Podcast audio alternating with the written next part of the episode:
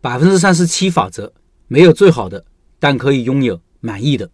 昨天的文章，有老板觉得不可思议，选项越多越好选择才对呀，怎么会导致不选择呢？产品越多，进店顾客购买越多才对呀，怎么会降低顾客购买率呢？有一个著名的果酱试验，说的就是这个。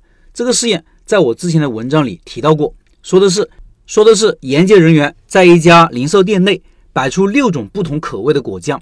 然后观察顾客如何选择，看看有多少人会试吃，以及试吃过后有多少人会真正的购买。第一周，研究人员展示了六种果酱，有百分之四十的顾客停下来试吃，有百分之十三的顾客购买了其中的一种。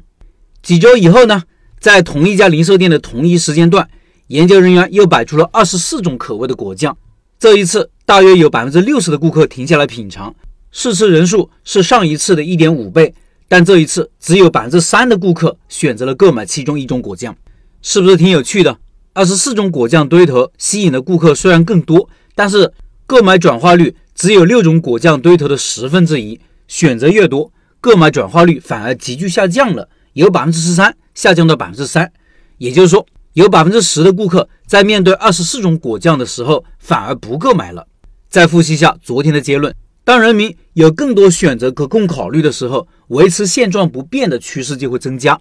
换言之，选择越多，你做出选择的概率就变小了，甚至导致不选择。过多的选择通常会带来痛苦、遗憾，甚至抑郁。这个知识告诉我们在给顾客选择的时候，要尽量减少他们的选择焦虑，帮助他们做出正确的选择。那接下来我们不得不面临另外一个问题：我们自己在面对很多选择的时候，应该怎么办呢？无论生活中还是工作中，很多场合我们就是要面对很多选择，需要从中选择一个。这时候应该怎么办？有三个办法。第一，把事情简单化。这个其实很好理解，就是不要追求面面俱到。比如我前段时间买打印机，小孩子有很多家庭作业需要打印的，所以我就去网上找，发现选择太多了，差点跳入选择的汪洋大海中被淹死。后来我意识到这个问题了，赶紧告诉自己，这种简单的选择要简单化，直接买了台小米打印机，现在用的很好。为啥？因为我熟悉小米，信任小米，其他的我不了解，就这么简单，只用一个简单的标准就帮我快速做出了选择。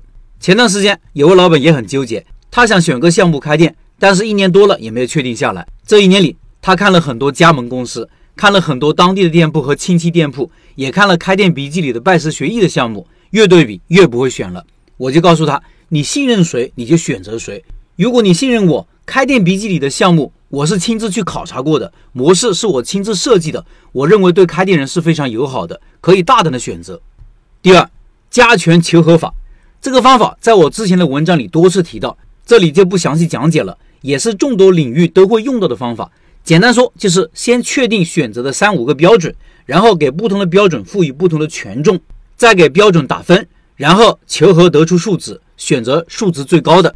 第三个方法，百分之三十七法则，也叫满意法则，而非最好法则，这也是非常实用的方法。什么叫百分之三十七法则呢？它是数学家欧拉的发明，他以百分之三十七作为分界点，前面的时间用来观察，后面的时间用来做决策。